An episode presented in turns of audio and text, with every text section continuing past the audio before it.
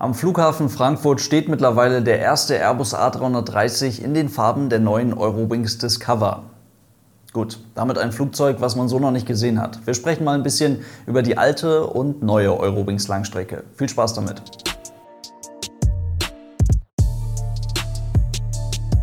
Und damit hallo und ganz herzlich willkommen. Ich hoffe, es geht euch gut. All das, was man in den letzten Monaten so über Eurowings Discover und dieses ganze Projekt Ocean herausfinden und erfahren konnte, wurde sehr skeptisch beobachtet. Und man tut auch niemandem Unrecht, wenn man sagt, dass die eigentliche Eurowings Langstrecke gescheitert ist. Wirklich gut funktioniert hat sie nie und war auch nie wirklich eigenständig. Die Eurowings Langstrecke war eine Zwischenlösung, die man benutzt hat, die man benötigt hat, um vehement in Lücken zu gehen, die man erst einmal meinte am Markt beobachtet zu haben und als nächstes dann, um in Lücken zu gehen, die sich ganz offensichtlich am Markt ergeben haben. Ihr wisst, worauf ich hinaus möchte. Zwei geleaste, von SunExpress Deutschland betriebene Airbus A330-200 starteten Ende 2015 in Köln mit der Eurowings Langstrecke. Und das mit einem so eng getakteten Flugplan, dass der mit diesem Fluggerät eigentlich gar nicht zu halten war. Und das sorgte eben dafür, dass man sich innerhalb weniger Monate direkt nach dem Start einen nicht zu unterschätzend schlechten Ruf erarbeitete, was nicht nur daran liegt, dass Eurowings mit dem A330-200 einige Wochen vor dem Beginn der Langstrecke direkt mal die halbe Triebwerksabdeckung in Köln liegen lassen hat und trotzdem weiter nach Mallorca geflogen ist. Sowas sieht zwar immer schlimm aus, ist aber halb so wild. Auch wenn das eigentlich schon wieder ein ganz guter Zwischenfall war, um zu verstehen, was das große Problem einer so kleinen Langstreckenflotte ist. Nämlich, wenn eines der beiden Flugzeuge aus welchen Gründen auch immer, zum Beispiel aufgrund eines solchen technischen Problems, mal am Boden bleiben muss, naja, dann steht halt direkt die Hälfte der Flotte am Boden. 50 Prozent der Flotte, ganz einfach gesagt, sind dann nicht mehr verfügbar. Eine Flotte, die nur aus zwei solchen Flugzeugen besteht, ist gegenüber solchen Zwischenfällen logischerweise extrem empfindlich. Und bei einem Flugplan, der von beiden Flugzeugen nahezu 100 Prozent verlangt, ist die Problematik offensichtlich. Der Gedanke ist logischerweise stark vereinfacht, denn natürlich weiß man auch bei der Planung einer Eurowings-Langstrecke, dass man Toleranzen in einem solchen Flugplan einplanen muss, dass Flugzeuge zu technischen Checks müssen, dass es technische Zwischenfälle oder irgendwelche andere Zwischenfälle geben kann und eben Flüge nicht so planen kann, als hätte man zwei zu 100 Prozent 24-7 verfügbare Flugzeuge. Aber bei der Eurowings-Langstrecke, die neue, moderne, billige, möglichst effiziente Langstrecke, da hat man das eben fast so gemacht. Und das geht nicht auf. Fluggesellschaften planen dafür mit einer sogenannten OPS-Reserve, also mit Reserveflugzeugen, mit Flugzeugen, deren Aufgabe nichts anderes ist, als darauf zu warten, dass irgendwo etwas schief geht und sie dafür einspringen können. Und das ist natürlich deutlich komplizierter, als das jetzt klingt, denn keine Fluggesellschaft will und kann es sich erlauben, an jeder Station dauerhaft immer irgendwo ein komplettes Ersatzflugzeug stehen zu haben. Warum komplettes Flugzeug? Na, weil das mehr so eine rechnerische Sache ist. Da wird viel geplant, viel dynamisch angepasst und so kann es dann eben dazu kommen, dass eine Fluggesellschaft auf Basis von Erfahrungswerten entschieden hat, dass sie an einem ganz normalen Mittwoch ungefähr 4,5 Prozent ihrer Flottenkapazität als Reserve vorhalten muss, um eine operationelle Stabilität zu gewährleisten. Das heißt, es kann zum Beispiel sein, dass die Fluggesellschaft an dieser Station vormittags zwei Flugzeuge frei hat und an einer anderen Station dann nachmittags noch ein Flugzeug, was im Fall der Fälle dann als Ersatz einspringen kann. Das ist mit einer Flotte bestehend aus lediglich zwei Flugzeugen auf den ersten Blick nochmal deutlich schwieriger zu koordinieren, aber nicht ganz unmöglich. Wenn aber, ein bisschen spitz ausgedrückt, um 9.30 Uhr der erste Airbus in Richtung Kuba startet und um 10 Uhr der zweite nach Las Vegas, na, dann ist halt schlecht, wenn auf einem der beiden Flüge irgendwas schief geht und der eine Flieger zum Beispiel einfach nicht rauskommt und man dafür eben Ersatz bräuchte. Für die Passagiere äußert sich sowas dann folgendermaßen. Als Beispiel, ihr steht am Frankfurter Flughafen, vor Corona natürlich, und ihr wartet dort auf euren Lufthansa-Flug. Und auf einmal kommt die Ansage, meine sehr geehrten Damen und Herren, tut uns leid, aber da hat uns jemand hinten eine Treppe ins Flugzeug gefahren. Irgendwie sowas. Soll ja vorkommen, habe ich gehört. Naja, und dann hört ihr oder werdet ihr feststellen, neben dem genervten oh, einiger sehr gestresster Passagiere, dass da hinten schon der nächste Airbus vom Parkplatz geholt wird und ihr ganz einfach einen Ersatz bekommt. Das Flugzeug wird getauscht. Und ihr könnt den Flug vielleicht mit etwas Verspätung, aber auf jeden Fall heute noch antreten. So etwas ist kurzfristig nur möglich, wenn man vor Ort eine sogenannte OPS-Reserve hat. Ein Reserveflugzeug. So etwas gehört zum Service der Lufthansa irgendwie mit dazu. Diese Fluggesellschaft kann euch operationelle Stabilität gewährleisten. Sollte sie zumindest. Nach einem chaotischen Sommer 2018, bei dem fast jeder dritte Lufthansa-Flug tatsächlich verspätet war, plante die Lufthansa Group gruppenweit für den Sommer 2019 insgesamt 37 Reserveflugzeuge ein. Das ist viel. Das ist quasi eine kleine Fluggesellschaft in der großen Fluggesellschaft, die nur dafür da ist, im Bedarfsfall einzuspringen. Und auch hier wieder daran denken, das ist natürlich eine rechnerische Größe. Also diese 37 Flugzeuge, die hat man sich nicht irgendwann ausgesucht und denen dann den Stempel Reserveflugzeug gegeben, sondern die stehen mal hier, mal da, je nachdem, wo man das dann eben schafft, im Flugplan Lücken zu schaffen und halt eben diese Flugzeuge quasi freizuhalten. Und jetzt, im Unterschied dazu, wie es dann damals auf einer Eurowings Langstrecke gelaufen wäre, wieder die folgende Situation. Er steht da am Flughafen, da ballert hinten jemand eine Treppe ins Flugzeug rein na, dann ist das Flugzeug halt kaputt. Dann wird das Flugzeug an diesem Tag definitiv nicht mehr fliegen und ihr halt dann eben auch nicht. So war es zumindest in vielen Fällen so. Und gerade bei Verspätungen oberhalb von drei Stunden wird es dann für Airline und Passagiere sehr interessant, denn die Passagiere können dann eine Entschädigung einfordern, und zwar eine ordentliche Entschädigung.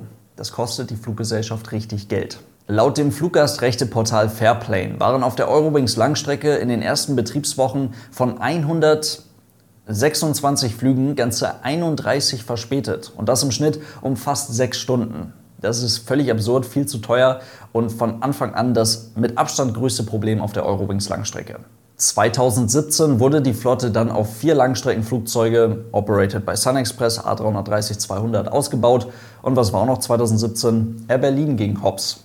Und damit oder im Zuge dessen wanderte die Eurowings Langstrecke bis Ende 2018 vollständig von Köln nach Düsseldorf. Dann kamen auch noch weitere A330-200 mit dazu und dann auch noch A330-300 und kurzfristig auch noch zwei A340-300 operated by Brussels. Eurowings lieferte auf diesen Verbindungen mit der Biz Class dann auch noch eine abgespeckte Variante der Lufthansa Business Class und man hatte derweil auch die ehemaligen und letzten Langstreckenverbindung der Konzernmutter Lufthansa in Düsseldorf übernommen. Aber dieser Spagat zwischen Billigferienfluggesellschaft und Langstrecken-Airline für die Preisbewussten und dann irgendwie aber auch wieder noch Business-Fluggesellschaft, weil da halt eben in Düsseldorf gerade so wahnsinnig viel frei geworden ist und man das gerne alles besetzen wollte, das hat unterm Strich dann doch nicht funktioniert. War man zu dieser Zeit am Flughafen Düsseldorf und hat dort drei Flugzeuge nebeneinander von Eurowings gesehen, dann konnte es durchaus sein, dass das drei Flugzeuge von drei unterschiedlichen Fluggesellschaften waren. Also streng genommen. Ja, der eine Airbus ist operated by Brussels, der nächste Airbus ist operated by SunExpress Deutschland. Daneben steht noch ein ganz normaler Eurowings A320. Und dann gab es auch noch die 737 von TuiFly in Eurowings-Farben. Waren die 2019 zufällig auch noch in Düsseldorf, dann waren es vielleicht auch vier verschiedene Fluggesellschaften nebeneinander. Ist kompliziert, man kommt ein bisschen durcheinander. Kurzfassung, das hat nicht geklappt. Das war aber eben genau das, was es zu dieser Zeit brauchte, um so schnell wie möglich, so viel wie möglich von den frei gewordenen Plätzen auf der Kurz-, Mittel- und aber eben auch Langstrecke zu bekommen. Denn wann soll es denn bitte in Deutschland noch einmal zu dieser Situation kommen, zumindest mittelfristig zu dieser Situation kommen, dass die Nummer zwei der Fluggesellschaften, die auch noch Kurz-, Mittel- und Langstrecke fliegt, mal eben schlapp macht und diese Plätze frei werden? Geld ließ sich so aber nicht verdienen. Und dafür muss man es nicht studiert haben. Das ist dann halt schlecht. Also Großumbau. Die Kurz- und Mittelstrecke lassen wir an der Stelle wieder raus. Es geht um die Langstrecke. Und diese wanderte dann Mitte 2019 zumindest in der kommerziellen Verantwortung nach einem dreistelligen Millionenverlust bei Eurowings im Jahr 2018 zur Konzernmutter Lufthansa. Eurowings Langstrecke gab es dann kurz darauf auch in Frankfurt. Und nachdem die Eurowings auf der Langstrecke ja quasi nur noch als Marke fungierte, denn organisatorisch und auch in der Durchführung standen ja streng genommen dann wirklich nur noch andere Fluggesellschaften dahinter, war ein klares, vereinheitlichtes Konzept der nächste logische und kaum überraschende Schritt, der jetzt in Zeiten der Krise, denn da baut man ja bekanntlich am besten radikal um, auch durchgesetzt und umgesetzt wurde. Eurowings Discover, ursprünglich bekannt unter diesem Projektnamen Ocean, präsentiert sich jetzt als Airline Startup. Kein Scheiß. Ist aber streng genommen auch nicht falsch, denn es ist wirklich eine neue, eigenständige Airline mit einem eigenen AOC, mit einem neuen AOC, also mit einem Air Operator Certificate. Es ist natürlich die Lufthansa Group, klar, aber es ist dennoch eine neue eigenständige Fluggesellschaft. Beobachtet man das Ganze jetzt als potenzieller Passagier, dann hat man wahrscheinlich irgendwann keinen Bock mehr, das zu beobachten, weil es doch irgendwann sehr kompliziert wird. Aber dann bleibt zumindest die Marke Eurowings auf der Langstrecke. Was auf der einen Seite natürlich irgendwie verwunderlich ist bei einer ganz neuen Fluggesellschaft. Immerhin war der Name Eurowings auf der Langstrecke durchaus mit einer ganzen Menge schlechter Presse behaftet. Auf der anderen Seite ist es dann aber auch nicht so wahnsinnig verwirrend, wenn ständig ein neuer Name irgendwie auf irgendein Flugzeug gepinselt um die Ecke rollt. Das ist für mich neben etwas Einsparpotenzial beim Lackieren der Flugzeuge somit der einzige Grund, der erklären könnte, warum man den Namen Eurowings wirklich auf der Langstrecke halten möchte.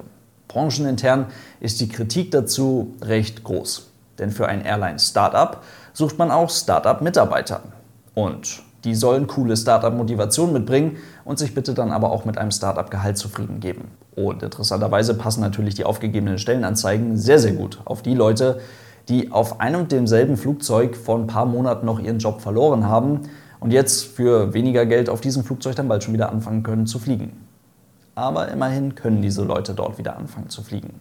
Sie gehören zu den wenigen Leuten, die jetzt überhaupt einen Job in der Krise im Cockpit eines Flugzeuges, in der Kabine eines Flugzeuges oder eben im organisatorischen Hintergrund einer Fluggesellschaft bekommen. Und so sieht dann also das erste neue, umgestaltete Flugzeug, ich hätte schon fast umlackiert gesagt, aber nein, umgestaltete Flugzeug der Eurowings Discover aus. Dieser Flieger steht aktuell am Flughafen Frankfurt. Die Golf Foxtrot ist ein Airbus A330-200 aus dem ehemaligen Bestand der mittlerweile eingestampften Sun Express Deutschland. Trägt jetzt also ganz neu einen recht großen Discover-Sticker und hat eine schwarze Brille bekommen. Eine schwarze Cockpit-Umrandung, so wie beim Neo. Das sieht cool und modern aus spart aber vor allem Wartungskosten beim Scheibenwechsel und sorgt für eine gleichmäßige thermische Belastung rund um die Cockpitfenster und soll tatsächlich auch für weniger geblendete Pilotenaugen sorgen, obwohl das, denke ich zumindest, bei halbwegs modernen Flugzeugen, aus deren Cockpitfenster man sowieso kaum noch Flugzeugnase sieht, ziemlich egal sein dürfte. Aber gut, mit diesem Flugzeug unter anderem soll es dann also in wenigen Wochen im Sommer losgehen mit den ersten Warmwasserlangstrecken können gespannt sein. In diesem Sinne soll es das heute gewesen sein. Vielen lieben Dank fürs Zuhören. Ich hoffe, es waren ein paar interessante Infos für euch mit dabei. Und denkt daran, schaut gerne auch auf dem YouTube-Kanal vorbei. Und falls ihr dieses Podcast-Projekt unterstützen wollt, dann gibt es von Aeronews Germany auch eine Patreon-Seite. Vielen Dank für euren großartigen Support. Lasst es euch gut gehen. Bis zum nächsten Mal und tschüss.